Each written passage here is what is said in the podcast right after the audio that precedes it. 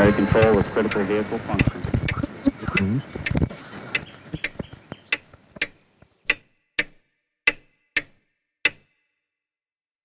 Herzlich willkommen zu Zukunft Denken, Episode 40. Der Titel der heutigen Episode ist Nachhaltige Software-Systeme. In Episode 31 habe ich mit Tom Conrad eine Episode zum Thema Software in der modernen Gesellschaft aufgenommen. Und in dieser Episode haben wir zahlreiche Dinge angesprochen, aber auch noch viele Aspekte offen gelassen. Daher freue ich mich heute auf eine zweite Episode in diesem Themenbereich. Zu Gast habe ich heute Philipp Reisinger. Philipp ist bei SBA Research Experte für organisatorische Informationssicherheitsberatung, hält Kurse und Zertifizierungen und ist auch Lektor an der Fachhochschule St. Pölten. Philipp ist auch ein breiter Denker mit viel technischem und Software-Sachverstand. Ich freue mich ganz besonders über die vielen Anregungen, die mir Philipp im Vorfeld geschickt hat und dass er zu diesem Gespräch zur Verfügung gestanden ist. Wenn diese Episode gefällt, geben Sie doch eine Bewertung auf Apple Podcast oder auf einer der anderen Plattformen. Übrigens ein kleiner Hinweis, am besten hören Sie diesen Podcast, indem Sie den gesamten Podcast in einem Podcast-Player Ihrer Wahl abonnieren, dann versäumen Sie auch keine Episode. Und damit zum Gespräch mit Philipp. So, hallo Philipp, vielen Dank, dass du dir heute nochmal Zeit genommen hast. Hallo Alex. Ich sage noch einmal, weil wir haben quasi schon eine, einen Testlauf gemacht vor einiger Zeit, der dann technisch irgendwie daneben gegangen ist. Jetzt sage ich doppelt Danke noch einmal, dass du dir Zeit genommen hast, äh, dass wir das Thema heute nochmal besprechen. Das ist ein bisschen ein, ein Nachfolgethema äh, oder ein bisschen Ergänzung auch zu der Episode, die ich schon mit dem Thomas Konrad aufgenommen habe, weil wir dann danach diskutiert haben und du eigentlich viele Aspekte noch gebracht hast, die aus dem natürlich sehr großen Thema, was wir damals aufgemacht haben, natürlich war da noch vieles, wo wir dann eigentlich auf neue interessante Aspekte gekommen sind, haben wir gesagt, gehen wir doch da ein bisschen ins Detail. Und äh, ich glaube, wenn man über IT spricht und hier auch vielleicht die Anmerkung auch an die Zuhörer, das ist jetzt nicht das Ziel, dass wir jetzt eine IT-Sendung machen, die sich an Security-Experten richtet oder an Softwareentwickler richtet oder so, sondern eigentlich Worum es uns eigentlich eher geht, ist, weil wir beobachten, glaube ich, dass innerhalb der Experten-Community eigentlich ein relativ großes Problembewusstsein oft da ist. Aber ich zumindest immer wieder überrascht bin, wie wenig davon eigentlich sich dann umsetzt in realen Projekten, oder? Geht es dir auch so? Ja, absolut eigentlich, ja. Also ich denke, das ist wie halt in vielen unterschiedlichen Bereichen. Probleme sind großteils bekannt. Es gibt auch in unterschiedlichsten Bereichen, sei das im Rechtssystem oder auch in der IT oder wo auch immer, oder sei das Umweltsysteme, äh, gibt es eigentlich auch Lösungsvorschläge dadurch, dazu, aber es hakt unter Anführungszeichen immer nur daran, diese Probleme dann auch tatsächlich anzugehen und die Lösungsvorschläge auch wirklich umzusetzen. Und in der IT-Security ist das aus meiner Sicht relativ ähnlich und deswegen ist es da halt auch nochmal wichtig, ein bisschen Bewusstsein im normalen Alltag für diese Themen zu schaffen. Genau, apropos Alltag, damit wären wir eigentlich schon beim ersten Thema, äh, wo man das vielleicht auch deutlich machen kann. Es geht ja nicht nur jetzt um irgendeine obskure Software, die irgendein Problem hat, sondern, glaube ich, ein ganz wichtiger Aspekt ist, den wir ja verstärkt in der modernen Welt erleben, dass Software-Systeme, also dass die virtuelle Welt, wenn man so möchte, mit der realen Welt immer stärker in Interaktion gerät. Können wir da vielleicht einmal ein bisschen das greifbarer machen, was das bedeutet? Ja, absolut. Also heutzutage ist es einfach so, dass Software einfach immer weiter verbreitet ist. Es wird alles digitalisiert und schlussendlich haben wir halt, leben wir heutzutage in einer Welt, wenn ich Softwareprobleme habe, dann beschränken die sich nicht mehr nur noch auf die Software selber oder es ist nicht mehr nur noch ein Computer unter Anführungszeichen betroffen, sondern das hat halt gleich sofort Auswirkungen in der realen Welt. Da gibt's jetzt endlos viele Beispiele, sei das das Auto, das vernetzt wird und intelligent wird oder seien das Krankenhäuser, seien das Diagnosegeräte, sei das eine Medizin, eine Herzschrittmacher oder eine Infusionspumpe. Das sind einfach alles Geräte, die beeinflussen die physische Welt, die können potenziell die Gesundheit beeinflussen. Und nachdem der Software drinnen am Laufen ist, können jetzt äh, Softwareprobleme auch in der realen Welt zu ziemlich großen oder unangenehmen Ereignissen führen. Das heißt, wir haben nicht mehr irgendeine isolierte, was weiß denn nicht, Rechnungsdruck-Applikation bei einer Versicherung, wo halt ein Fehler ist und dann werden halt einmal zwei Tage keine Rechnungen ausgedruckt, sondern wir haben Software, die, die vielleicht sogar im Hintergrund agiert, sodass eigentlich der Mensch mit der Software gar nicht direkt in Berührung kommt. Denkt man an Flugzeuge, nicht? Absolut. Du steigst, denn wir hatten jetzt das Beispiel mit der Boeing 737, vielleicht kann man da kurz was dazu sagen. Du steigst quasi als Fluggast in das Flugzeug ein, hast ja aber nicht das Gefühl, in eine Software einzusteigen. Ne? Mhm. Du, du, hast das Gefühl, du steigst einfach in ein mechanisches äh, Fluggerät ein. Ja, absolut. Also aus meiner Sicht, natürlich Flugzeuge sind ein ganz bekanntes und wichtiges Themengebiet, äh, weil da halt natürlich auch immer schon sehr viel jetzt immer weiter mehr gemacht wird Richtung Fly-by-Wire und Autopiloten und solche Geschichten oder eigentlich der Pilot nur noch einen sehr geringen Prozentsatz des gesamten Fluges wirklich am Steuer sitzt. Und da gibt's äh, jetzt nicht in Bezug auf Security relevantes Beispiel, sondern allgemein, wo wir einfach ein Beispiel sehen, äh, wie wichtig halt Software im Alltag von uns allem ist. Und das wird wahrscheinlich den meisten Zuhörern eh, eh bekannt sein. Das waren diese 737 MAX Abstürze von der Boeing. Da hat es zwei Abstürze relativ knapp hintereinander gegeben. Da war jetzt Boeing, glaube ich, ein oder zwei Jahre fast am Boden, weil es keine Flugbehörde auf der Welt zugelassen hat, dieses Flugzeug, und es hat Modifikationen gegeben. Und wie man sich diese Abstürze dann analysiert hat, da war eben das Spannende, das war jetzt eben kein wirklicher menschlicher Fehler, sondern das war eine unglückliche Interaktion zwischen Software, Sensoren und dann den Piloten, die in dieser Situation überfordert gewesen sind. Äh, wo das jetzt grundsätzlich mal das Problem ist darin gelegen, dass äh, Boeing hat jetzt ein neues Flugzeug rausbringen wollen. Airbus hat vor einigen Jahren den A320 Neo entwickelt. Und das war halt ein Flugzeug, was für diese ganzen Fluglinien sehr schön und ökonomisch gewesen ist. Insbesondere deswegen, weil es äh, sehr gute, äh, spritsparende Triebwerke gehabt hat. Und hier war nun das Problem, dass sich äh, Boeing auch ein Konkurrenzprodukt dazu rausbringen wollte und sie wollten die gleichen Triebwerke verwenden. Die konnten sich dann aber nicht so gut äh, an, den, an das alte Boeing-Flugzeug angepasst werden, weil das niedriger ist. Und deswegen haben sie dann halt an, äh, an den Flügeln und an der Flugcharakteristik was geändert. Weil sie kein ganz neues Flugzeug entwickeln wollten. Weil, weil das, das natürlich immer Zulassungsgründe und so weiter. Zulassungsgründe und extrem teuer natürlich ein vollkommen neues Flugzeugmodell zu entwickeln. Auf jeden Fall, dass sie diese neuen Triebwerke Triebwerk jetzt auf das Flugzeug raufgehängt hat, hat dann zur Folge gehabt, dass in bestimmten Flugsituationen das Flugzeug nicht mehr so reagiert hat, wie es die Piloten von den alten 737-Maschinen gewohnt gewesen sind. Und weil man eben nicht die Piloten wieder neu schulen wollte, weil das natürlich auch wieder zusätzlich Geld kostet, hat man sich entschieden, ein zusätzliches Software-System in dieses Flugzeug einzubauen. Das wurde als MCAS, als Maneuvering Characteristics Augmentation System bezeichnet. Und das hat dann eben zur, zur Aufgabe gehabt, in gewissen Situationen, wo es aufgrund dieser anderen Platzierung der Triebwerke zu einem potenziellen Strömungsabriss hätte kommen können, die Nase automatisch herunterzudrücken. Das hat sozusagen überwacht, wie, be, wie befinde ich mich äh, in der Fluglage, wie, sind, äh, wie ist meine Position im, im Himmel unter Anführungszeichen drin. Und wenn diese Fluglage zu steil geworden ist, hat es automatisch die Nase nach unten gedrückt, um eben keinen Strömungsabriss zu provozieren. Ist eigentlich eine extrem gute Idee, hat eigentlich jetzt auch genau wieder transparent im Hintergrund funktioniert. Jetzt hat Boeing aber das Problem gehabt, dass sie nur einen einzigen Sensor verwendet haben. Und dieser Sensor hat dann einen Fehler gehabt und deswegen hat dieses System automatisch aufgrund eines falschen Sensorwertes die Nase andauernd weiter und weiter abgesenkt und der Pilot konnte facto nicht dagegen äh, dagegen kämpfen oder dagegen agieren, was neben dazu geführt hat, dass das Flugzeug schlussendlich abgestürzt ist. Das heißt, da sehen wir diese ganz äh, subtile Interaktion zwischen der physischen und der virtuellen Welt der Software und eben, dass ich einen Sensor habe, der probiert, gewisse Umgebungsvariablen äh, wahrzunehmen. Und selbst wenn ich eine extrem gute Software habe, wenn dort die falschen Informationen angelangen, wird diese Software nicht die richtigen Entscheidungen treffen können.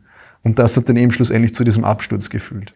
Ja, wir haben da eigentlich eine ganz interessante, und das ist, glaube ich, wichtig in der heutigen Zeit zu verstehen, wir haben eine ganz interessante mehrschichtiges Problem. Auf der einen Seite, wie du sagst, die Sensoren, also rein einmal das technische Problem. Agiert das System überhaupt so, wie es agieren soll? Oder gibt es vielleicht Situationen, wo das System einfach überfordert ist oder, oder auch Fehler macht, weil der Sensor blockiert ist oder was weiß ich, irgendwelche Fehl mhm. falschen Daten liefert? Aber du hast einen zweiten Punkt gesagt, der auch sehr wichtig ist.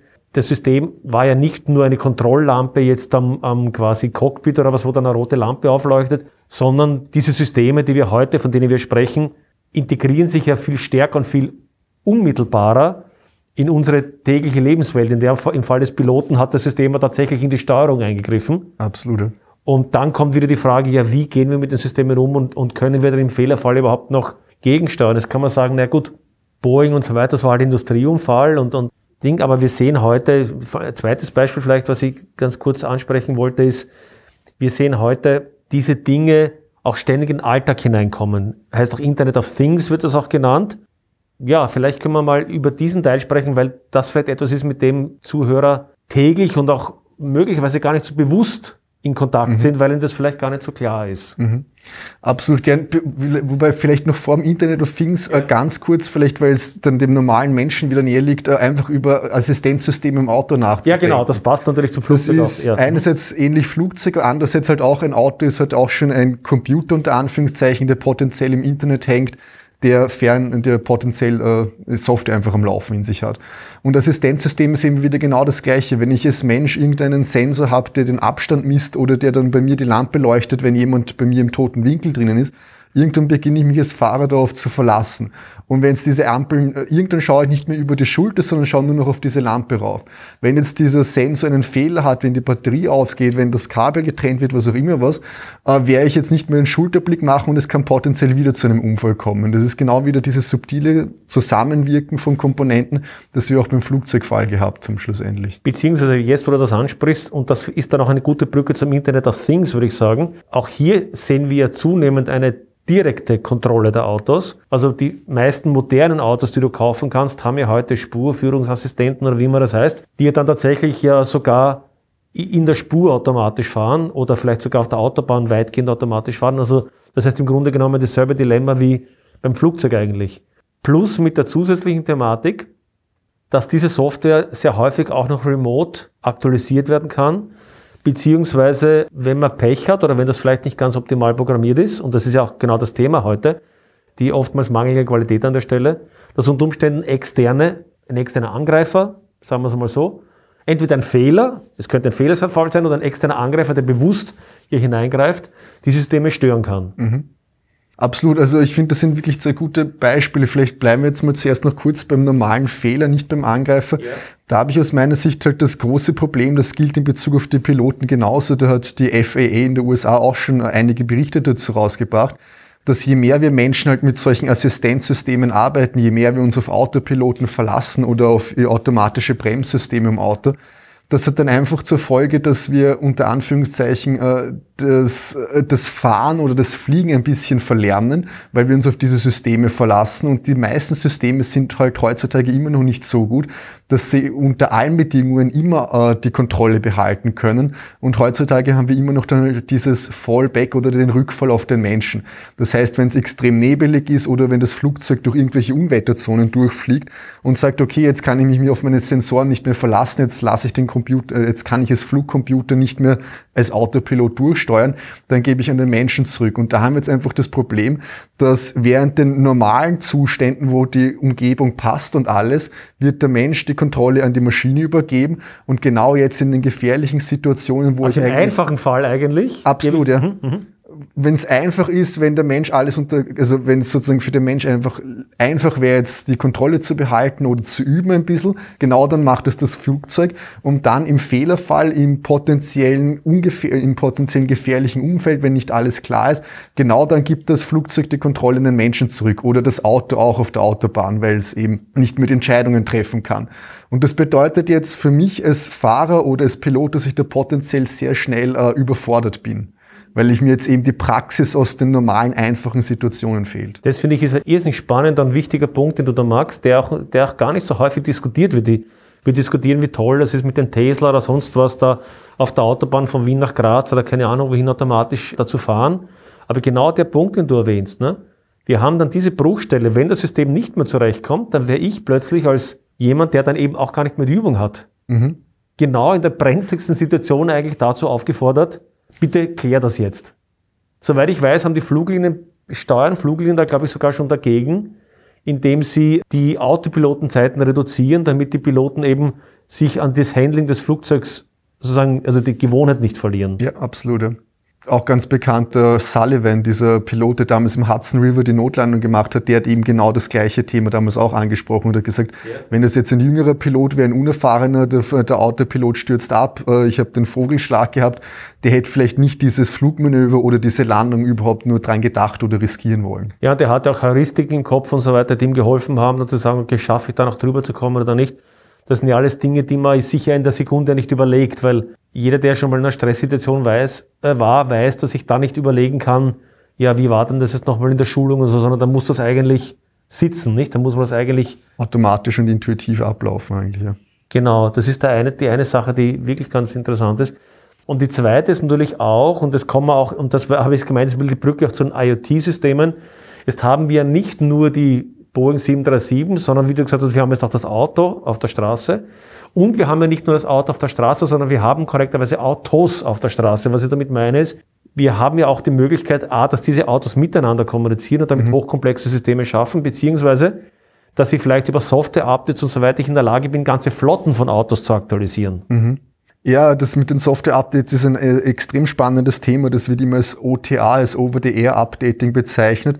Und Tesla war da eigentlich sehr lang federführend und eigentlich kann man sagen, dass die ganzen deutschen Automobilhersteller denen äh, ziemlich lang neidig auf diese Entwicklung gewesen Also OTR heißt, ich muss nicht in die Werkstatt fahren, damit man dort irgendjemand ein USB-Kabel ansteckt oder was, sondern es geht über Mobilfunk oder so irgendwas, nicht? Genau, absolut. Also ich spare mir einfach extrem viel Zeit. Meine Kunden müssen nicht mehr irgendwo extra hinkommen, müssen nicht mehr ein USB angesteckt bekommen, sondern der kriegt das einfach ab, äh, raufgespielt, das Update, während, während es in der Garage zu Hause steht. Da waren die ganzen deutschen Autobauer denen eigentlich extrem lang neidig darauf, auf diese Entwicklung. Und man kann das jetzt ich als Security-Experte unter Anführungszeichen sehe das ein bisschen mit einem gespaltenen Herzen, weil einerseits ist das natürlich eine extrem tolle und gute Sache, wenn ich als Hersteller schauen kann, dass alle Geräte von mir auf dem aktuellen Stand bleiben. Weil wenn ich mir jetzt mal die normale IT-Security anschaue, eine der wichtigsten Empfehlungen ist es einfach, seine Geräte am aktuellsten Stand zu halten. Ich weiß, dass es extrem mühsam ist, aber regelmäßig die Updates zu installieren. Wenn ich ein aktuelles System habe und ein bisschen sorgfältig bin und wachsam, dann habe ich meine Angriffsoberfläche wahrscheinlich schon mal um 80 Prozent oder 90 Prozent äh, reduziert. Also aktuelles System darum, weil mit den aktuellen Systemen immer die Schwachstellen und die erkannten Fehler behoben werden. Ne? Absolut, ja. Also weil die Angriffsfläche da einfach am geringsten ist im Vergleich zu alter Software, wo ich als Angreifer nur in eine Datenbank nachschauen muss und schon einen Überblick bekomme, welche Angriffsschritte kann ich gegen diese Software verwenden. Absolut. Also das ist natürlich etwas Positives, wenn ich dann als Hersteller schauen kann, dass meine gesamte Flotte im aktuellen Stand ist. Weil wir können sagen, ein, ein sehr großes Problem, was wir in der IT haben, ist, wenn ich als normaler Konsument oder Endbenutzer dafür verantwortlich bin, mein Gerät mm. zu aktualisieren, dann ist das halt mühsam und wird nicht so gern gemacht. Und de facto passiert es nicht. Absolut, es passiert de facto nicht. Erst vor einem halben Jahr sind wieder große Artikel gewesen im Internet. Es hat eine sehr große Schwachstelle in Microsoft Betriebssystemen gegeben, die extrem weit verbreitet in Firmen eingesetzt werden. Eine wirklich kritische Schwachstelle. Und ein halbes Jahr später sind immer noch äh, mehrere tausend Systeme in Österreich nicht am aktuellsten Stand, aber wirklich Systeme in Firmen, denen das halt wirklich das Knick brechen kann, unter Anführungszeichen, wenn ein Angreifer einfach eindringen kann. Also von dem her sehe ich das positiv, wenn ich solche Updates einspielen kann. Andererseits muss man sagen, ist es natürlich wieder ein extrem großes Risiko jetzt aus einer systemischen Sicht gesehen. Weil früher habe ich halt irgendwie verteilt meine Autos gehabt und jeder war selbst für die Aktualisierung von diesem Auto oder von dem Internet der Dinge Gerät zuständig. Und jetzt habe ich halt diese zentrale Update-Infrastruktur. Und alles, was zentral ist, alles, was groß ist, ist natürlich auch äh, ein extrem interessantes Angriffsziel schlussendlich. Und das ist extrem attraktiv. Und jetzt haben wir einfach ein ganz anderes Risiko. Früher konnte ich als Angreifer ein einzelnes Gerät übernehmen oder vielleicht ein, zwei Geräte. Jetzt probiere ich bei Tesla in diese zentrale Update-Infrastruktur einzudringen und kann potenziell einen großen Teil oder alle, alle Teslas gleichzeitig übernehmen, indem ich ein bösartiges Update auf diese raufspiele.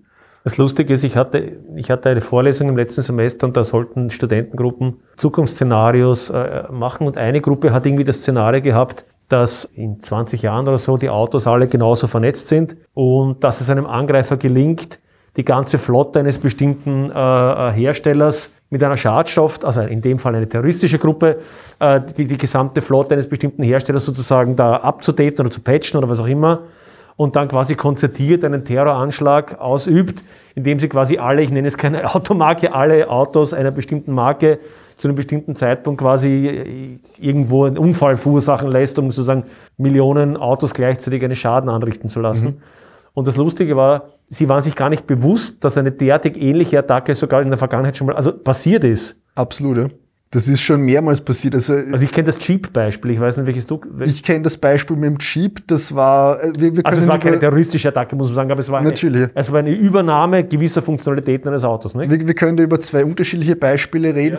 Ja. Äh, einerseits das Jeep-Beispiel, nachdem du es gerade angesprochen hast, das war im Jahr 2014 oder 2015, da haben sich Sicherheitsforscher einen Jeep hergenommen und dieser Jeep war halt auch schon intelligent und vernetzt. Er hat so ein Onboard-Entertainment-System gehabt, so ein Unterhaltungssystem.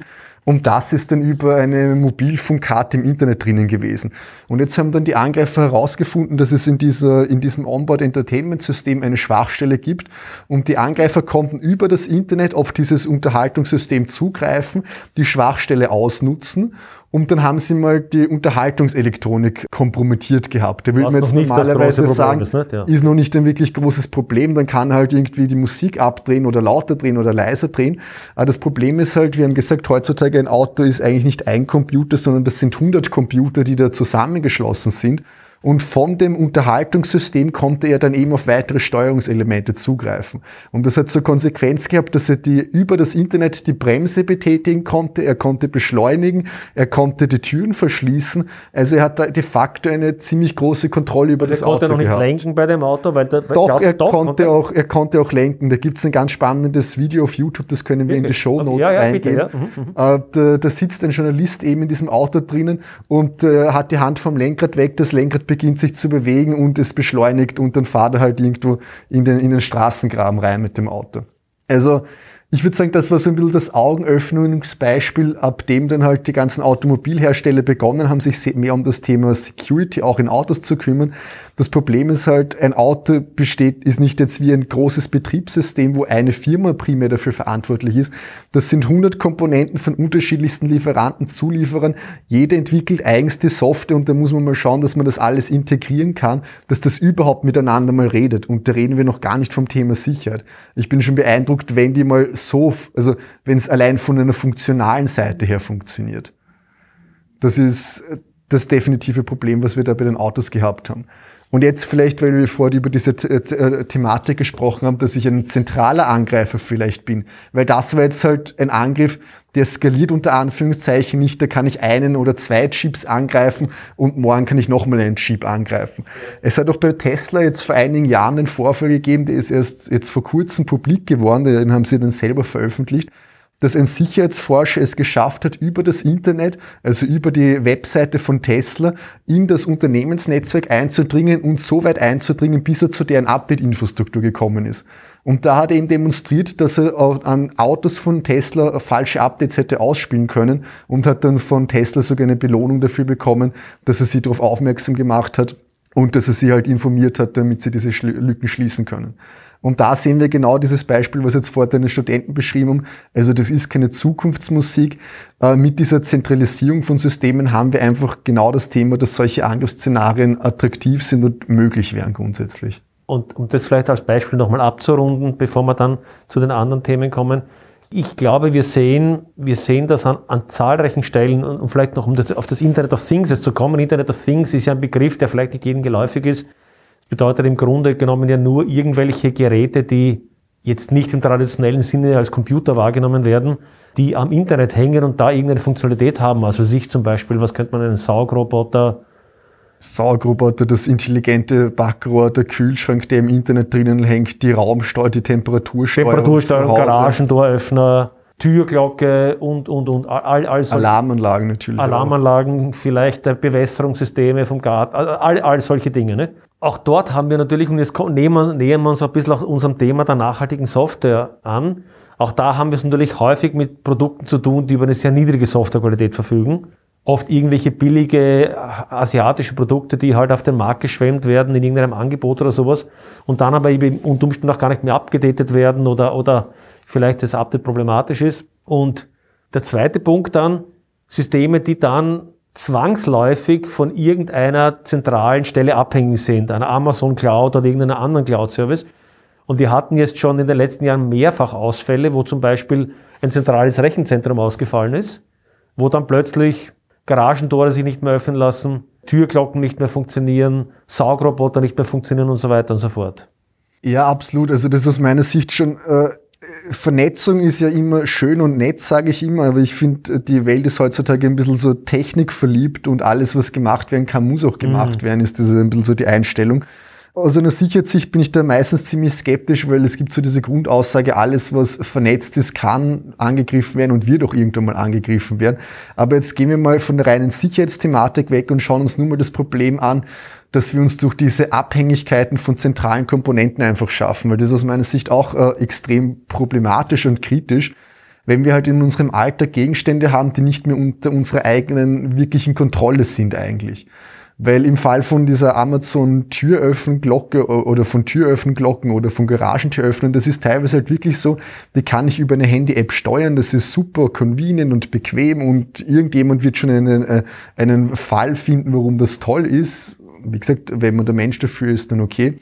Aber das Problem ist, dass diese Hersteller das jetzt meistens eben nicht unbedingt äh, so gut oder so vielleicht das Wort resilient ist jetzt ein bisschen übertrieben in den Mund zu nehmen, aber nicht unbedingt zuverlässig umsetzen, weil ich könnte das so zu umsetzen, dass mein Smartphone direkt mit der Garagentüröffner kommuniziert, dass ich sozusagen da ein direktes Verhältnis habe. Was aber meistens gemacht wird, ist, dass mein Smartphone, die App von meinem Smartphone meldet sich bei irgendeinem Cloud-Rechenzentrum an.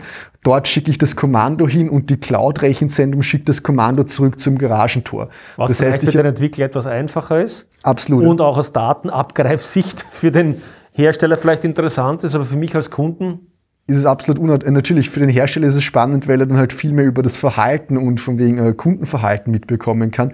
Aus einer Sicht von wegen, wie ich kann ich das Ganze robust machen, ist es natürlich problematisch, weil ich mir zusätzliche Wege einführe und je mehr Wege ich habe, je mehr Abhängigkeiten habe, desto höher ist das Problem, äh, Potenzial, dass irgendwo mal was zusammenbricht oder unterbrochen wird. Und genau das haben wir eben gehabt mit diesen Ausfällen von der Amazon Cloud, wo dann halt unterschiedlichste IoT-Produkte nicht mehr gegangen sind. Und ich sage mal so, äh, wenn jetzt die Garagentoröffnung nicht geht, ist das unangenehm. Wenn wir irgendwann mal einen intelligenten Heizungsthermostaten oder sowas haben und ich kann ihn im Winter bei minus 15 Grad auf einmal zu Hause nicht mehr einsetzen, dann ist das schon auf, auf, aufgrund von dieser Abhängigkeit ein ganz, ganz anderes äh, Fehlerpotenzial oder Auswirkungspotenzial. Oder Haussteuerung, die Fenster öffnet oder Alarmanlage ein- und ausschaltet Absolut. oder und so weiter und so fort. Genau. Ich bin da auch ganz deiner Meinung. Ich glaube, wir müssen viel härter darüber nachdenken, macht die Technik wirklich etwas für uns oder bauen wir etwas ein, weil es sich halt machen lässt und weil es halt vielleicht irgendeinen eine ganz marginale Bequemlichkeit mitbringt, aber in Wahrheit einen, einen ganzen Rattenschwanz an Problemen. Und vielleicht nur eine, eine Anmerkung zu einer vorigen Episode, wo wir über Energie und Energienetze gesprochen haben. Dort haben wir ein ähnliches Thema, weil auch bei Energienetzen spricht man von Smart Grids und so weiter. Und da ist die Idee, ja, man kann die unterschiedlichen Lasten all das ausbalancieren. Hört sich sehr nett an und da wird sich, glaube ich, die Zukunft noch zeigen, ob wir das wirklich wollen oder ob wir uns da nicht ein, wir sehen jetzt gerade, was in Texas los ist, wenn wenn es da zu großflächigen Stromausfällen im Winter kommt. Das ist kein Spaß, das ist eine Katastrophensituation. Und soweit ich weiß, hat sich die eben die amerikanische, die amerikanische Behörde sogar vor zwei Jahren rechtliche Rahmenbedingungen herausgegeben, wo es darum geht, dass die Netze nach wie vor so handsteuerfähig bleiben müssen, um eben genau solche Katastrophenszenarien, wo vielleicht ein Hacker sich in das Netz einhackt und dann plötzlich äh, quasi Kontrolle über das gesamte Stromnetz hat oder es zu sonstigen aus Fehler verursachten Problemen dann zu solchen Kettenreaktionen kommen kann. Mhm. Übrigens, äh, apropos US, da sehen wir ja die nächste Geschichte, was wir mit hochverteilten Systemen haben. Hast du, hast du einen kurzen Einblick über das, was da mit diesem Hackangriff offenbar über die letzten Jahre gerade in den ganzen US-Systemen passiert ist? Ja, das war dieses äh, SolarWinds, wird das genannt. Das ist jetzt im Dezember herausgekommen. Es war unter Anführungszeichen eh wieder ein relativ klassischer Angriff, diesmal halt äh, durchaus gut durchgeführt und äh, mit sehr schwerwiegenden Auswirkungen. Das Thema ist gewesen, es äh, hat einen Hersteller gegeben, der hat Systemüberwachungssoftware hergestellt, mit der ich einfach meine Infrastruktur überwachen kann in Bezug auf Ressourcenauslastung, Arbeitsspeicher, CPU, Temperatur und was auch immer noch alles. Und dieser Hersteller der Software, der ist extrem weit verbreitet im Einsatz gewesen. Ich glaube, der war bei knapp 400 von den 500 wichtigsten Unternehmen der Welt drinnen und de facto in jeder amerikanischen Regierungsbehörde und in jedem Ministerium drinnen. Und jetzt ist dieser Hersteller ist gehackt worden und ohne sein Wissen haben Angreifer es geschafft, in seine Software eine Hintertür zu platzieren. Diese Hintertüre in der Software haben sie jetzt dann eben über die eigene Infrastruktur des Herstellers an seine Kunden ausgerollt. Und jeder Kunde, der sich jetzt an diesen Sicherheitstipp gehalten hat und eben die aktuellsten Softwareversionen installiert hat, hat sich in dem Fall jetzt nichts Gutes getan, weil er sich eine neue Softwareversion mit einer Hintertür drinnen installiert hat. Und diese Hintertür hat es dann wiederum den Angreifern ermöglicht, unterschiedlichst, in unterschiedlichste Regierungsnetze, in unterschiedlichste Ministerium einzudringen schlussendlich. Okay, Philipp, wir haben da noch ein anderes, äh, also eine interessante andere Dimension, nämlich, dass wir, wie ich das sagen würde, auch ein, also ein bisschen ein Problem der Zeitlichkeit haben. Also was ich damit meine ist, jemand, der mal so ad hoc schnell einen Prototypen rauswirft, was mir ja in der Software recht leicht gelingt, der kann eigentlich sehr schnell etwas umsetzen, sehr schnell etwas produzieren. und damit ganz gern auch die Qualität vernachlässigen. Und das ist dann wirklich der Punkt, den man fast überall erlebt, dass die Qualität dann einfach nicht stimmt. Aber den Schaden trägt nicht notwendigerweise er, sondern der Schaden ist dann eher entweder bei jemand anderen oder liegt in der Zukunft. Kannst du da mal vielleicht äh, einen Gedanken dazu ja, absolut, das kann ich sehr gerne machen. Äh, das ist, da gibt es einen riesengroßen Themenkomplex, eigentlich, das wird Information Security Economics genannt, also so Informationssicherheitsökonomie. Es gibt ja auch die Verhaltensökonomie von Daniel Kahnemann, der das begründet hat. Das ist eigentlich ein Psychologe gewesen, hat dann den Wirtschaftsnobelpreis für seine gesamten Gedanken Richtung, äh, warum handeln Menschen wie und welche Interessen gibt es und welche Anreize gibt es. Und genauso gibt es das halt auch in Bezug auf die Informationssicherheit. Wenn wir jetzt sagen, mal schnell eine Software unter Anführungszeichen rausschießen und nicht auf, über die langfristigen Kosten nachdenken oder über den langfristigen potenziellen Wartungsprobleme, das ist eh was. Oder kann, Schäden durch Security-Lücken und so weiter. Absolut, das kann potenziell sogar eine rationale Entscheidung von einem Manager sein. Wenn ich als Manager eben nur jetzt auf meine Quartalszahlen schaue, wenn ich meinen Aktionären verpflichtet bin, wenn ich weiß, in zwei Jahren will ich eh einen anderen Job machen, dann kann es aus meiner Sicht absolut rational sein, jetzt die Kosten zu drücken, jetzt zu schauen. Also rational für dich. Oh, ja, aus ja, meiner genau. Sicht ja, genau, natürlich rational. Ja. Die Kosten zu drücken, schnell was rauszuwerfen und mir zu denken, gut, in drei Jahren, wenn es da die, die, die langfristigen Probleme davon sichtbar wären, dann muss ich meinen Nachfolger darum kümmern. Das heißt, da haben wir so die Situation, wo das Handeln des Individuellen, wo der Individuelle aus seiner Sicht rational handelt, aber es für das Unternehmen oder für die gesamte Gesellschaft absolut nicht die rationale Entscheidung ist. Ist natürlich absolut relevant, ja. Und aus Software-Engineering-Sicht würde ich eines auch gern beobachten, und ich glaube, das ist etwas, was auch wirklich Auftraggebern, was im Management bekannt sein muss oder klar sein muss. Es gibt bestimmte Teile einer Software, da kann ich tatsächlich relativ schnell umsteuern und da kann ich mal ein bisschen das probieren, das probieren. Aber es gibt so einige grundlegende architektonische, qualitätssichernde Maßnahmen, Security-Themen. Wenn ich bei denen schlampe, mhm. habe ich ein langfristiges Problem, das ich in der Zukunft nur mehr ganz, ganz schwer beheben kann oder mit großem Aufwand beheben kann. Ja, absolut. Da gibt's auch ein sehr gutes Buch von Google und wenn jemand Software entwickelt und halt große Infrastrukturen betreibt, dann ist das Google und die kennen sich da auch ein bisschen aus. Und die haben da so einen Vergleich gemacht von wegen initiale Geschwindigkeit versus nachhaltige Geschwindigkeit. Also sie nennen es Initial versus Sustained Velocity, ja? Absolut, mhm. ja. Mhm. Und da sagen sie einfach, gut, ich kann entweder jetzt mal schnell am Beginn schnell sein, aber werde dann halt langfristig Probleme kommen. Ich werde langfristig gewisse technischen Schulden aufhäufen, die dafür sorgen, dass ich die Software nicht mehr gut warten kann, dass ich gewisse Änderungen nicht durchführen kann. Oder ich kann initial ein bisschen äh, Zeit investieren und werde halt dadurch auch lang langfristig schneller sein. Das ist von denen halt so die Aussage und sie sind halt die absoluten Verfechter davon, dass man das von Grund auf sauber und gut bauen muss. Zumindest in diesen wesentlichen Dimensionen, ja. die eine langfristige, ob das eine Formular jetzt so oder so aussieht, das sind Dinge, die kann man jederzeit anpassen, aber in diesen fundamentalen Prinzipien. Und vielleicht ein Aspekt, der auch noch, oder zwei Aspekte, die noch ganz wichtig sind, die miteinander zu tun haben. Das eine ist, ich habe ja in der IT, und das ist auch vielen vielleicht nicht intuitiv so klar, ja oftmals einen multiplikativen Schaden. Also das heißt, ich habe ja, wie wir es vorher beim Auto gesagt haben, es ist dann nicht nur das eine Auto kaputt, sondern wenn ich Pech habe, ohne diesen Netzwerkeffekt hineinkomme, kann ich plötzlich hunderttausende Autos beschädigen oder hunderttausend oder ein ganzes Land vom Stromnetz nehmen oder sowas. Das ist ein Schaden, der ganz sich an, ganz anders multipliziert. Plus, um jetzt vielleicht zu Security und Datenschutz nochmal zurückzukommen, wenn ich einmal etwas verloren habe, kriege ich es ja nicht mehr zurück. Also ich, ich habe da mal eine Präsentation vor einigen Jahren gemacht, da ging es so um die Unterschiede zwischen den Risiken in der realen physischen und in der virtuellen Cyberwelt. Und da gibt es einige wirklich interessante Unterschiedsklassen. Für mich zum Beispiel einer der primären Unterschiede ist, wenn ich in der realen Welt ein Unternehmen habe, was mehrere Standorte hat. Ein Standort ist in Österreich, der andere ist in China und der andere ist in Russland und einer in den USA. Wenn ich eine Naturkatastrophe habe dann ist, und ich habe einen Erdbeben, dann ist vielleicht der Standort in China betroffen, aber es ist äußerst wahrscheinlich, dass sich diese Katastrophe lokal begrenzt ist und aufgrund von Distanzen und physischen Gegebenheiten und Grenzen nicht auf die anderen Standorte auswirkt. Das heißt, da ist eigentlich diese Verteilung über den Globus etwas sehr Positives. Wenn wir jetzt das gleiche auf die virtuelle Cyberwelt ummünzen, und ich habe einen Vorfall in einem, in einem Standort von mir in China oder wo auch immer dieser Standort ist, dann ist es mittlerweile aufgrund der Vernetzung, aufgrund von irgendwelchen Verbindungen, aufgrund von irgendwelchen gemeinsam genutzten Systemen extrem wahrscheinlich, dass sich dieser, äh, dass dieser Vorfall nicht auf diesen einen Standort begrenzt bleibt, sondern sich eben dann auch auf meine anderen Standorte mit auswirkt. Da hat es vor, vor vier Jahren, 2017, einen ganz bekannten Vorfall gegeben, das war die äh, Warner, äh, der, der, na, NotPetya Ransomware. Da hat es zwei solche riesengroßen Schadsoftware-Vorfälle gegeben. Und da gab es eine Reederei, die heißt Maersk. Das ist, ich glaube, das zweit- oder drittgrößte Reederei weltweit und 20 oder 30 Prozent vom Containerhandel werden von denen abgewickelt.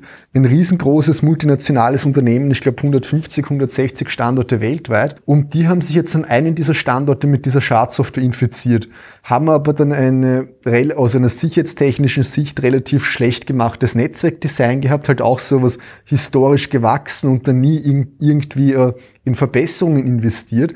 Und das hat dann zur Konsequenz gehabt, dass nicht nur dieser eine Standort ausgefallen ist, sondern alle Was bei 160 Standorten jetzt bei einem traditionellen zu Unternehmen vernachlässigen ist. natürlich Absolut. ein Problem ist, aber du hast halt einen von 160 Standorten ausgefallen. Absolut, das ist eigentlich zu vernachlässigen. Das ist weniger als ein Prozent vom Umsatz. Sondern dass sich diese Schadsoftware auf alle anderen Standorte auch noch weiter ausbreiten konnte. Und da hat man auch wieder sehr gute Digitalisierung gesehen. Die haben zu jedem Zeitpunkt mehrere Dutzend Containerschiffe auf dem Meer. Die haben nicht mehr gewusst, welche Ladung auf welchem Containerschiff ist. Und wenn ein Schiff in den Hafen gekommen ist, haben sie nicht gewusst, welche Container müssen wir zuerst löschen, weil dort irgendwie verderbbare Güter oder sowas oben sind. Die haben 10 oder 15 Tage gebraucht, um in einer Kraftakt halt ihre Infrastruktur wieder neu aufzubauen. Aber die Kosten, also die Kosten von dem Vorfall sind über 300 Millionen Euro. Also das ist absolut verrückt, wo man halt wieder sieht, von wegen diese Cyberwelt, das sind Probleme multiplikativ und lassen sie nicht so leicht eingrenzen, wie es halt vielleicht in der realen Welt noch der Fall ist. Damit verbunden ist noch ein weiteres Thema, was glaube ich auch gerade für Konsumenten von großer Relevanz ist. Äh, Software und Hardware spielen ja auch sehr eng zusammen. Ich erinnere mich, wie die ersten Smartphones uns auf den Markt gekommen sind, war ja durchaus auch die Hoffnung vieler Grünbewegter zu sagen, ah, das ist eigentlich eine tolle Sache, weil da habe ich ja eigentlich eine sehr generische Hardware und im Grunde genommen kann ich ja denn diese Geräte sehr lang verwenden, weil ich ja durch das Update der Software sozusagen ja ständig das Gerät aktualisieren kann. Mhm. Hat sich nicht ganz so ja. herausgestellt, nicht? Na, absolut nicht. Also wir, wir haben schon ganz kurz den Begriff erwähnt gehabt wegen geplante Obsolenz, um das eigentlich das Geschäftsmodell von diesen Herstellern äh, jede zwei Jahre ein neues Produkt rauszubringen. Dann schauen sie halt, dass dann halt irgendwelche neuen Features drinnen sind oder dass die alten Produkte nicht mehr unterstützt werden über Software-Updates und ich werde als Konsument dann halt dazu gezwungen, dem halt ewig hinterher zu laufen und andauernd weiter zu konsumieren. Das gibt's ja eigentlich äh, in der, gibt's eh auch in der Wirtschaft diesen Begriff des Rebound-Effektes. Das heißt, wenn ich irgendwo Ressourceneinsparungen habe, sei es die Autos sind jetzt sparsamer oder meine Wände sind jetzt besser gebraucht und ich verwende deswegen, verbrauche deswegen weniger Energie zum Heizen, dann fahren die Leute auf einmal mehr Autos oder mehr Auto und die Autos werden schwerer und deswegen ist die Ressourceneinsparung sofort aufgehoben. Also diese, diese in der Regel steigt sie dann sogar in Summe. Absolut, ja. ja. Also diese Versprechen sind dann meistens so, und genau das haben wir halt mit den Smartphones auch gesehen. Das ist etwas, was jetzt sich andauernd nur beschleunigt. Und wenn wir unsere ganzen Internet der Dinge Produkte auch bekommen, dann wird das nur noch schlimmer werden. Weil, viel, weil ein Smartphone-Hersteller ist eher was Größeres, was Stabileres, den wird es in fünf, sechs Jahren auch noch geben. Ein IoT-Produkt, was ich mir jetzt eine smarte Überwachungskamera oder sowas kaufe, ist es äußerst wahrscheinlich, dass der vielleicht in drei Jahren nicht mehr existiert. Und wenn das dann jetzt wieder so ein Produkt ist, was von irgendeiner Cloud abhängig ist, was wir vorhin schon besprochen ja. haben, dass ich das nicht mehr selber, nicht mehr selber unter Kontrolle habe, sondern eben über eine andere zentrale Stelle gesteuert wird. Diese Cloud ist dann vielleicht auch nicht mehr verfügbar, weil es den Hersteller nicht mehr gibt. Dann habe ich noch eine Hardware, die ich eigentlich verwenden könnte, aber nachdem die Software da oben nicht mehr aktuell ist oder mir die Schnittstellen fehlen, kann ich dieses Produkt nur noch wegwerfen und muss ein neues kaufen. Beziehungsweise ich glaube, wir haben da zwei mögliche Ergebnisse, die beide nicht wünschenswert sind. Das eine ist, der Kunde verwendet das Produkt vielleicht weiter, ohne Software-Update, denkt man an Webcam oder Überwachungskamera. Da gab es jetzt gerade, vor einigen Wochen habe ich einen Skandal davon gehört, ein Unternehmen in den USA, die haben so Hausüberwachungssysteme verkauft und sind auf die großartige Idee gekommen, dass die Videos alle auf eine lokale Cloud geladen werden müssen. What could possibly go wrong?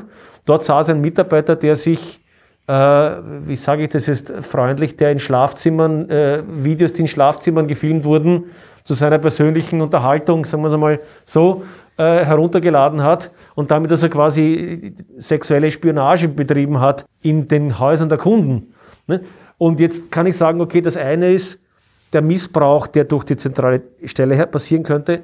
Wenn ich aber die Software-Updates nicht habe, habe ich diese Kameras vielleicht weiter in Verwendung.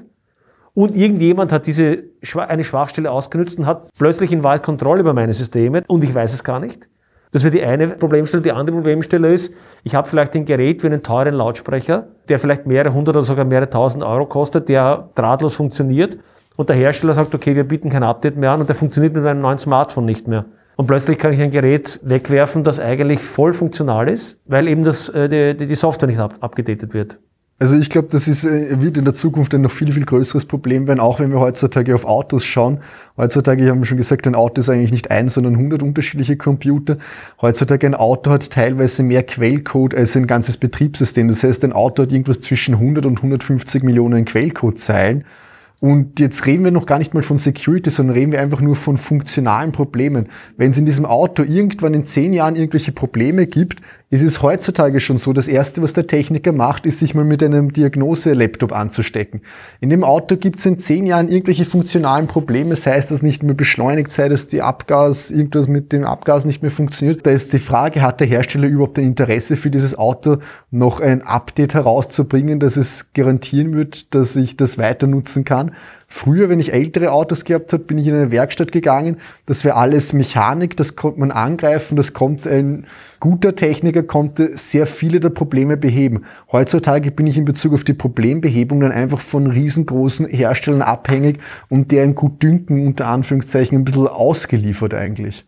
Ich würde jetzt ganz gern zum Abschluss auf zwei Themen aufmachen, und zwar die Frage, na gut, wir sehen einmal die Probleme hier, was können wir tun oder in welche Richtung könnten wir versuchen gegenzusteuern? Und ich glaube, dass es zwei Richtungen gibt. Die eine Richtung ist, das, was ich als Lean Digitization bezeichnen würde, also im Sinne von, ja, wir sollten digitalisieren, wo es Sinn macht, aber etwas genauer darüber nachdenken, wo macht es Sinn und wie macht es Sinn und mit welchen Qualitätsstandards macht es Sinn und nicht einfach, weil es technisch geht, machen wir es einmal. Mhm. Das wäre die eine Sache. Und die zweite Sache ist, dass man wahrscheinlich auch von rechtlicher Seite, von, von den gesellschaftlichen Rahmenbedingungen etwas genauer oder sagen wir mal die Schraube etwas härter anziehen wird müssen, weil einfach, wie wir vorher gesagt haben, die Interessenslagen durchaus von Herstellern, von Individuen so sein können, dass sie sich zwar selbst optimieren, aber dann viele andere Menschen einen Schaden davon haben. Mhm. Gehen wir vielleicht einmal zum ersten Punkt. Wie glaubst du, sollten wir die Digitalisierung oder welche Aspekte der Digitalisierung sollten wir vielleicht eine Spur anders denken, als wir es heute tun? Das ist eine interessante und schwierige Frage, weil ich das tendenziell relativ kritisch sehe. Ich persönlich bin äh, in, vielen, in, in vielen unterschiedlichen Dingen eigentlich ein Freund von analogen Gegenständen, von analogen Kontrollmechanismen, weil für mich das weil, weil ich darüber halt mehr die Hoheit habe und weil die Risiken dadurch eingeschränkter sind. Also bei analog könnte auch meinen, jeden, es könnte auch ein digitales Gerät sein, das aber zumindest nicht vernetzt ist mit einem anderen. Das oder? nicht vernetzt ist und was unter meiner Hoheit ja. und unter meiner Kontrolle ist. Da bin ich grundsätzlich ein Fan davon. Und in der IT ist das tendenziell so, dass wir diesen Gedanken der Isolierung haben oder der Unabhängigkeit voneinander. Das heißt, ich will nicht alles mit allem verkettet haben, sondern ich will eher für unterschiedliche Aufgaben unterschiedliche Systeme oder unterschiedliche Möglichkeiten haben. Das heißt, ich will nicht alles zentral von meinem Handy steuern, mein ganzes Haus, sondern ich will immer noch einen Lichtschalter haben und ich will immer noch einen manuellen Garagentüröffner haben weil das halt tendenziell sich über die Jahre bisher immer als gut und funktionsfähig bewiesen hat. Und wenn wir, wenn, wenn es gewisse Technologien gibt, die seit Hunderten oder sich mehreren hundert Jahren sich eigentlich als positiv und als gut erwiesen haben, dann ist es da immer ein bisschen fraglich, wie hoch jetzt der Mehrwert tatsächlich ist, wenn ich sowas automatisch digitalisiere. Machen wir das einmal anhand von drei Beispielen, die ich mal notiert habe, die wir noch nicht erwähnt haben. Das erste war Wahlcomputer. Oder Absolut. sagen wir mal Wahlen. Zum, zum, sagen wir mal Wahlen allgemein gesagt. In Europa haben wir, zumindest in Österreich und Deutschland, haben wir im Wesentlichen eine analoge Wahl. Das heißt, ich gehe hin und ganz, nicht wie, wie jemand junger vielleicht sagen würde, altmodisch muss ich da mit Stift oder Kreuzerl machen, wofür? Da könnte iPad auch legen und ich klicke aufs iPad drauf. Ne? Das heißt, hier ist die Verlockung, na, dann digitalisieren wir das doch, dann haben wir die Ergebnisse schneller, wir brauchen nicht so viele Leute rumsitzen haben und so weiter. Was, was ist es zum Beispiel von dem Beispiel zu halten? Also wenn man sich da ein bisschen in der Security-Literatur umschaut, dann sind eigentlich auch wirkliche äh, Technologie-Experten absolute Freunde von diesem unter Anführungszeichen primitiv aussehenden analogen Verfahren. Äh, man muss das sich so ein bisschen anschauen. In, in, es gibt in den USA schon relativ viele Wahlcomputer. Da gibt es nicht einen Hersteller, da gibt es 40, 50 unterschiedliche Hersteller, die natürlich auch in ganz unterschiedlichen Produktqualitäten liefern. Und teilweise ist das wirklich so, dass unterschiedliche Staaten eher dann halt nur billigere Wahlcomputer kaufen können. Und was bei diesen Wahlcomputern jetzt eben ganz wichtig ist, da gibt es zwei große Modellunterschiede. Das eine sind Wahlcomputer, bei denen, die sind unter Anführungszeichen, das wird als Paper Ballot bezeichnet, bei denen muss ich noch auf einem, einem physischen Zettel ein Kreuzchen machen. Dieses Kreuz wird eingescannt. Der Computer rechnet die Stimme zu dem Kandidaten von mir zu und der Zettel wird noch weiter aufbewahrt. Und wenn es dann zu irgendwelchen Fragen kommt, wenn irgendjemand was äh, wenn jemand hinterfragt, abstreitet oder leugnet oder sonst irgendwas, kann man immer noch zu diesen äh, physischen Zetteln hingehen und diese noch neu auszählen. neu auszählen und validieren. Die anderen Wahlcomputer sind jetzt so wie die ÖBB-Ticketautomaten, da drücke ich alles auf einen Touchscreen und meine Stimme ist abgegeben und ich bekomme nicht mal einen Papierausdruck oder eine Bestätigung. Wenn ich jetzt in so einem Produkt eine Software-Schwachstelle habe, dann ist es natürlich potenziell wiederum vollkommen verheerend, weil selbst wenn ich nur einen von den 30 Herstellern hacken könnte und ein bisschen was von der Stimmauszählung manipulieren, insbesondere in dem amerikanischen ja, System. Denkt man daran, dass ja oft, dass ja oft die Wahl es sich entscheidet von vielleicht ein paar 1000 oder 10.000 Stimmen, die man Umstände auf die Weise beeinflussen könnte. Absolut überhaupt, wenn man dieses Mehrheitswahlrecht in den USA denkt, wo ganz wenige Stimmen den Ausschlag machen können, dann sind solche Schwachstellen absolut verheerend. Und da kann man sich überlegen, dass vielleicht gerade ein Wahlcomputer in einem Swing State angegriffen werden würde, weil dann unter Umständen auch relativ hoher finanzieller Aufwand sich auszahlen könnte, mhm. um dann in irgendeinem kleinen Swing State vielleicht gerade dort die Manipulation zu machen. Ne? Absolut. Und das, da gibt es auch eben den Bruce Schneier, das ist ein ganz bekannter Sicherheitsexperte, und der sagt eben, es muss dann noch nicht mal tatsächlich zu der Manipulation kommen, weil der Bruce Schneier sagt, mm.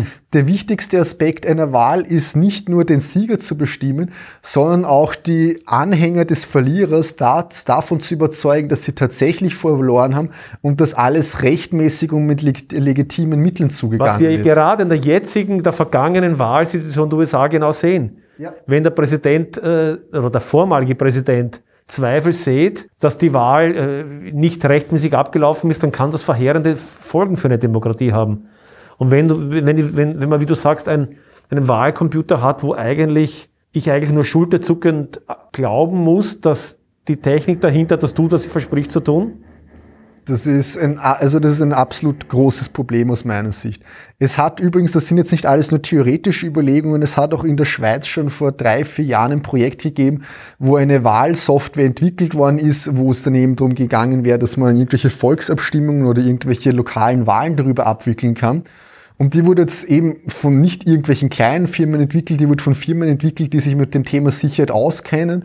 Die wurde auch dann extra auditiert von Sicherheitsexperten. Die haben denen allen bestätigt, dass das Produkt gut und fehlerfrei und was auch immer was ist. Dann hat es noch einen kleinen öffentlichen Wettbewerb gegeben, wo gewisse Leute eingeladen worden sind, sich diese Software auch anzuschauen. Und diese Software ist dann halt an die gesamte Öffentlichkeit irgendwie gelangt. Dann hat sich noch ein anderer Mathematikexperte angeschaut und der hat dann im Grunddesign dieser Software einen Fehler gefunden, wo eigentlich eine einzelne Person den gesamten Prozess hätte manipulieren können. Also eigentlich genau diese Sicherheitsgarantie, die sie sich versprochen haben, von wegen, dass das verteilt ist und dass die Wahlsoftware sicher ist, genau diese Sicherheitsgarantie ist nicht mehr gegeben gewesen. Und jetzt habe ich halt genau wieder das Problem, ich habe eine zentrale Komponente und eine Person oder ganz wenige Personen, die das äh, manipulieren können.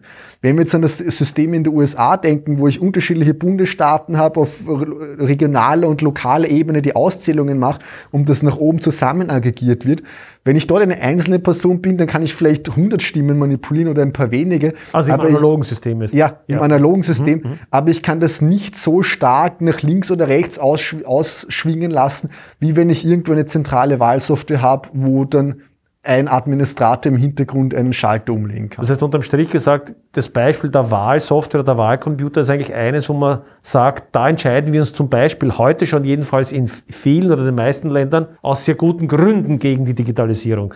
Absolut, ja. ja? Und nicht nur gegen die übermäßige Digitalisierung, sondern eigentlich gegen die Digitalisierung in, in Summe, kann man sagen. Nicht? Außer dann am Ende, vielleicht wird es dann natürlich in der Datenbank geladen, aber bis zu der Stelle. Ne? Du hattest ein zweites Beispiel genannt, das habe ich immer im dunklen Erinnerung, da ging es um die Steuerung von Schlachtschiffen mit iPads. Das fand ich auch lustig. Kannst du ja, das, das, ist auch ein ganz interessantes Beispiel. In den USA. Wobei es gar nicht um Schlachtschiffe geht, aber irgendwie ist die Idee, die daraus entspringt, ganz lustig. Ne? Ja, das ist absolut richtig. In den USA äh, gibt es Schlachtschiffe und da hat es jetzt vor einigen äh, Zeit mal einige Vorfälle gegeben, wo dann halt Kreuzer, äh, ich glaube, in, in irgendwelchen Meerengen mit anderen, mit, mit Frachtschiffen kollidiert sind. Und dann hat es dann eine, eine sehr große Analyse gegeben, was dazu geführt hat. Und das war natürlich wieder von wegen Aufgabenteilung und gewisse Leute sind dann halt ein bisschen lax geworden aber eben auch ein, ein wirklich wichtiger Faktor in diesen Unfällen ist gewesen, dass in den USA die Steuer und die, der Hebel in den Schlachtschiffen für die Steuerung des Schiffs eben durch iPads ersetzt gehabt haben. Das heißt, ich konnte den Schub und alles nicht mehr manuell steuern, sondern eben über das Touchscreen von, meine, von meinem iPad. Und da hat es dann jetzt im Rahmen, im Rahmen dieser Unfallforschung hat es da einige Analysen gegeben. Und dort ist eben herausgekommen, dass diese iPads sich eben sehr, sehr nachteilig darauf ausgewirkt haben. Weil normalerweise habe ich halt zum Beispiel das Steuer doppelt und ich habe zwei Personen und jede Person weiß, wenn der andere jetzt nach vor oder nach hinten zieht, weil ich automatisch das äh, mechanische Feedback auch bei mir selber in der Hand spüre. Und bei diesem iPad, nachdem es jetzt da zwei gegeben hat, hat da nie jemand wirklich gewusst, bin ich jetzt tatsächlich in der Hoheit oder ist jetzt der andere in der Hoheit? Und das hat eben genau diesen Unfall begünstigt schlussendlich. Und außerdem muss man nur mal nachdenken, wenn dieses iPad irgendwie, ich meine, es ist ein Kampfschiff, wenn da jetzt irgendwie ein, ein, ein, ein, ein, ein Geschoss absplittert und irgendwie etwas beschädigt, diese Sachen sind viel, viel anfälliger als normale primitive Hebel. Und die sind dort eben zu dem Schluss gekommen, na gut, äh, wir gehen wieder auf analoge Schritte zurück. Mhm. Und genau das gleiche habe ich erst letztens mit diesem äh, amerikanischen F-35 Flugzeug gelesen. Dort sind sie auch zu der glorreichen Idee gekommen, halt wieder irgendwelche Touchscreens und sowas einzubauen. Und da hat es dann ein Interview mit einer Pilotin gegeben und die war von dem überhaupt nicht begeistert, weil sie hat gesagt, wenn man irgendwelche extremen Wendemanöver fliegt und mit 5G oder sowas unterwegs ist, dann kann ich da nicht genaue Eingaben rumtippen drin. Mhm, mhm. also das wären auch wieder Beispiele, wo ich sagen würde, da gibt's schon wieder. Da dominiert zuerst die Spielerei, wir wollen alles mit Pads machen, so, aber unter Umständen ist eigentlich der analoge Zugang hier der, der geschicktere. Ja, oder vielleicht gar nicht so ausgefallen. Wir müssen nicht über Kampfschiffe und Flugzeuge reden. In Autos ist es genau das Gleiche. Das kennt man vielleicht mehr aus dem Alltag. Früher habe ich ein Auto gehabt, ich habe unterschiedliche Knöpfe gehabt, um den Kanal zu wechseln, um die Klimaanlage anzuschalten und um was auch immer was zu machen. Heutzutage sagen die ganzen Hersteller, na, wir machen irgendwo ein großes Display rein, weil das können wir verkaufen, weil das ist cool und schön dann machen wir noch ein paar Animationen drauf. Eigentlich machen sie es deswegen, weil es für den Hersteller viel billiger ist, ein Display reinzugeben, als, als unterschiedliche ja. mhm. Knöpfe und die Steuerungslogik und die ganzen Kabeln zu verlegen. Aber aus, jetzt reden wir nicht äh, aus einer, aus einer persönlichen Sicherheitssicht, ist das extrem schlecht, weil ich viel, mhm. viel abgelenkter bin. Ja. Ich kann auf einen Knopf drücken, ohne nur hinzuschauen, weil ich automatisch ein haptisches Feedback bekomme. Oder einen Hebel bewegen ja. oder sowas. Ne? Mhm. Das kann ich alles machen, ohne das hinzuschauen. Da kann ich meine einen Blick auf der Straße lassen. Wenn ich jetzt beim neuen Auto irgendwie die Sitzheizung andrehen will oder die Lüftung verändere, dann kann ich das nicht über ein haptisches Feedback machen. Das spüre ich nicht, sondern ich muss meinen ja. Kopf von der Straße wegnehmen. Ich kann das absolut bestätigen. Ich bin auch mit, immer mit Mietautos und das ist teilweise schrecklich. Da tippt man auf das Display, dann reagiert er nicht, dann schaut man hin, dann dann ist man abgelenkt über Sekunden, bis man es schafft, diesen Button oder was weiß ich, oder dieses Bedienungselement zu treffen. Genau. Und ich, ich, ich bringe noch ein drittes Beispiel, das vielleicht näher beim Konsumenten ist, weil ich, mir ist es auch wichtig, dass, glaube ich, Konsumenten beginnen darüber nachzudenken, mit den, mit den äh, Produkten, mit denen sie umgehen. Ich hatte zum Beispiel über eine Zeit so ein Fitnessarmband.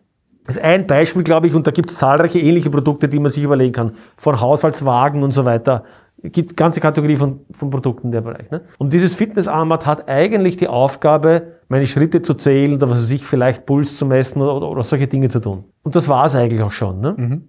Und dieses Fitnessarmband eines bekannten Herstellers, um es in Betrieb zu nehmen, musste ich mir ein Login bei dem Hersteller machen. Das heißt, ich muss meine Daten in der Cloud des Herstellers bekannt geben und alle Daten meines Fitnessarmbands die ich eigentlich nur am Smartphone haben wollte, weil ich dort vielleicht sehen möchte, wie viel ich gelaufen bin oder was immer, werden automatisch in die Cloud des Anbieters hochgeladen. Und ich habe nicht einmal eine Möglichkeit, das optional zu machen, sondern das Gerät funktioniert einfach nicht, wenn ich das nicht tue. Und das scheinen mir so Punkte zu sein. Oder eine, wenn ich eine Waage kaufe. Ich würde auch keine Waage kaufen, um, um, um einen, um, um einen Account beim Hersteller anlegen, damit ich mein Gewicht bestimmen kann. Also ich glaube, da sind wir so übers Ziel hinausgeschossen, in einer Weise, die uns dann auch letztendlich durch den Verlust unserer eigenen Daten, durch die Abhängigkeit der Systeme dann auch einen erheblichen Schaden zufügt. Ja, absolut. Also aus meiner Sicht gibt es durchaus viele Bereiche, wo es sinnvoll ist, nicht nur aus einem Sicherheitsgedanken, sondern aus einem allgemeinen Abhängigkeits-, aus einem Datenschutzgedanken, aus einem Gedanken, ich will meine Produkte länger nutzen können, bei analogen, unter Anführungszeichen primitiven oder nur einfach digitalisierten Produkten zu bleiben. Kommen wir jetzt auf den letzten Punkt, den ich vorher angesprochen habe, zurück wir werden wahrscheinlich, glaube ich, ohne Regulierung oder unter, ohne gewisse gesellschaftliche Rahmenbedingungen, die wir da verschärfen müssen, nicht zurechtkommen. Wie siehst du das Thema der Regulierung oder der ja, gesellschaftlichen Rahmenbedingungen?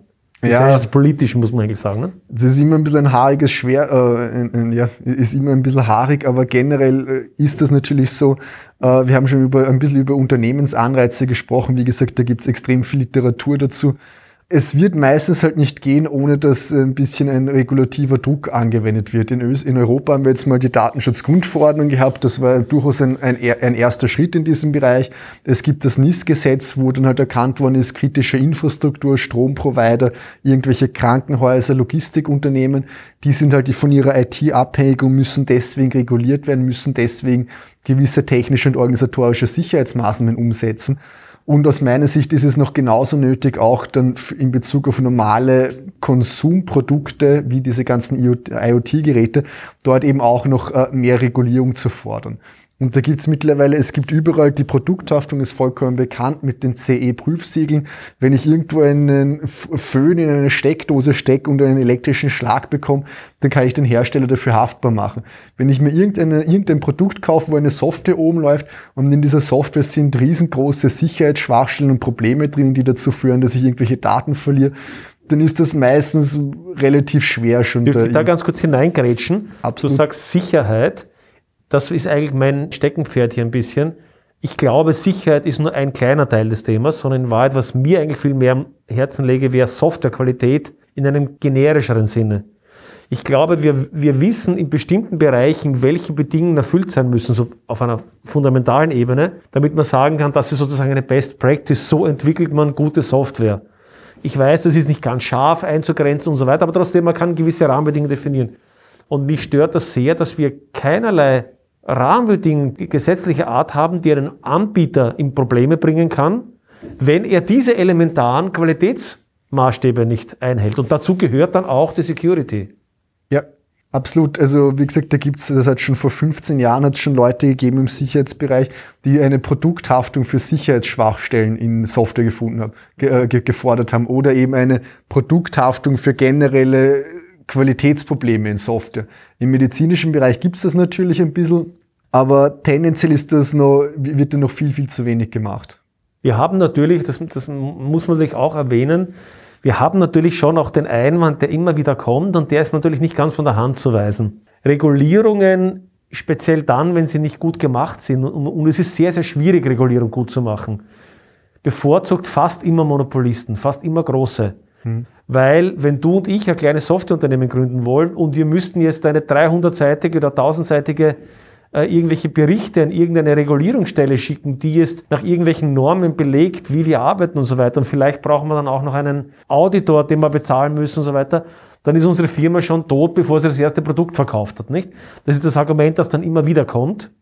Und was, glaube ich, auch nicht ganz falsch ist. Natürlich ist es so, dass komplexe Regulierungen eben gerade die groß am Markt befindlichen ja einfach bevorzugen, weil die diese Abteilung entweder schon haben oder relativ leicht etablieren können. Mhm. Das ist eben so ist das Dilemma, glaube ich, in dem wir stecken. Wie können wir eine Regulierung machen, die schon greift, aber die gleichzeitig nicht unproportional den Kleinen schadet? Mhm. Also das ist richtig, da muss ich ehrlich zugeben, habe ich jetzt auch nicht sofort die Lösung. Was aus meiner Sicht vielleicht auch noch wichtig ist, was man da auch noch mitdenken muss, es reicht nicht nur allein die Regulierung zu machen, weil wir haben auch vorher über die ökonomischen Anreizsysteme gesprochen. Ich muss es theoretisch auch für normale Nicht-Experten ermöglichen, denen informierte Entscheidungen darüber zu treffen, wenn sie ein Produkt kaufen. Da gibt's immer so ein bisschen die Idee, äh, vielleicht aus dem Lebensmittelhandel kennt man das, in Österreich gibt's das nicht, weil das so eben immer rauslobiert worden ist, aber in anderen Staaten gibt's das, diese, Lebensmittel, diese, diese Lebensmittelampeln, wo dann irgendwie rot, grün, gelb oben ist. Und das bedeutet, ist da zu viel Fett, Zucker, Salz oder so drin oder kann ich das sauber essen? Und genauso etwas Gleiches könnte man eigentlich in Bezug auf Softwareprodukte auch machen, sei das jetzt in Bezug auf Security oder generell in Bezug auf die Softwarequalität. Meinst du es ein bisschen so ähnlich, wie das Apple jetzt versucht einzuführen, dass die App beim ersten Mal installieren zum Beispiel sagen muss, ob sie Daten an Tracking-Dienstleister oder sowas weitergibt und der Kunde das dann wirklich mit einem einfachen Ja und Nein es ist nicht genau dasselbe, aber es ist ein bisschen so. Das ist auch von wegen der, dem Kunden theoretisch ein bisschen mehr eine informierte Entscheidung zu ermöglichen, ja. weil eine informierte ja. Entscheidung ist halt immer so, dass das, wonach eigentlich immer gestrebt wird. Die Lebensmittelampel, also die, diese, die, die Softwareampel wäre für mich ein bisschen so, ich habe jetzt zehn unterschiedliche äh, Überwachungskameras zur Auswahl oder mhm. irgendwelche Alarmanlagen oder irgendwie einen Föhn und einen vernetzten Fernseher und einen vernetzten Kühlschrank und dann sind da Ampeln oben, wo ich dann weiß, okay, das ist von einem Hersteller, der hat, den gibt es seit zehn Jahren, den wird es wahrscheinlich in fünf Jahren auch noch geben. Der hat die Software nach gewissen Qualitätsstandards entwickelt. Mhm. Die Software hat einen Schutz gegen gewisse Basissicherheitsangriffe, hat einen, äh, gibt mir einen gewissen erweiterten Schutz auch noch und die Software wird, äh, ja, wird auch noch wartbar sein und die kann theoretisch, wenn es den Hersteller nicht mehr gibt, dann wird die halt dann äh, für, die, für der Allgemeinheit zur Verfügung gestellt und ich kann dann theoretisch das selber noch mit Freunden oder wie auch immer weiterentwickeln genau solche äh, mhm. Indikatoren einfach auf Produkte raufzubringen, damit selbst Leute, die da nicht so extrem tief sind, schnell auf einen, auf einen Blick eine äh, Entscheidung treffen können. Weil wenn wir das eben nicht haben, dann wird sich sowieso jeder denken, naja, die ganzen Sachen sind sowieso alle schlecht und alle unsicher und keiner schert sich mehr um Softwarequalität. Ja, ja. Dann ist der Ansatz auch nicht da, das dann da herauszustechen keinen Anreiz da herauszustechen. Die Konsumenten werden nach, nur allein nach dem Preis entscheiden. Und dann gibt's in der Ökonomie, wird das genannt Lemon Market oder Market for Lemons. Das heißt von wegen, wenn, wenn sich die Produkte anscheinend nur also über den Preis... Also ich kann die Qualität der Zitronen so auf den Blick nicht unterscheiden. Nicht? Genau, ja. ich kann die Qualität nicht auf den ersten Blick unterscheiden. Das heißt, die Konsumenten werden nur auf den Preis schauen und dadurch werden dann automatisch die guten Anbieter aus dem Markt herausgedrängt. Weil die guten Anbieter müssen teurer anbieten, es wird aber immer nach dem billigsten Preis gekauft und dann habe ich so eine Abwärtsspirale, eine Negativspirale. Und die kann ich eben nicht nur allein durch Regulierung bekämpfen, mhm. sondern eben auch dadurch, dass ich den normalen Konsumenten, den Nutzern das eben zeige. Entscheidungshilfe hergebe. Ja. Ja, vielleicht nur ein letztes Wort dazu. Ich glaube auch, dass wir da nicht allzu gelähmt wie das Kanickel auf die Schlange, äh, sozusagen das Kanickel auf die amerikanische Schlange blicken muss. Ich sage das ist bewusst amerikanisch, weil natürlich viele der Softwareanbieter aus den USA kommen und so weiter. Äh, wir haben ja gerade auch mit der Datenschutzgrundverordnung schon gesehen, dass bei allen Schwächen, die sie hat und bei allen Problemen, die sie noch hat, aber dass doch eine Regulierung war, die aus Europa gekommen ist und die durchaus in den USA von vielen Seiten mit Interesse und Wohlwollen war. Aha, endlich ist das Thema des Datenschutzes einmal zumindest wird angesprochen. Also ich glaube, dass wir durchaus auch aus europäischer Seite hier einige Dinge tun können, weil wir genug Marktmacht haben, um dann entsprechende Folgewirkungen auf andere Kontinente oder andere, ja, wesentliche Nationen ausüben zu können. Mhm. Ja, dann sage ich vielen Dank fürs Gespräch, Philipp. Vielen Dank.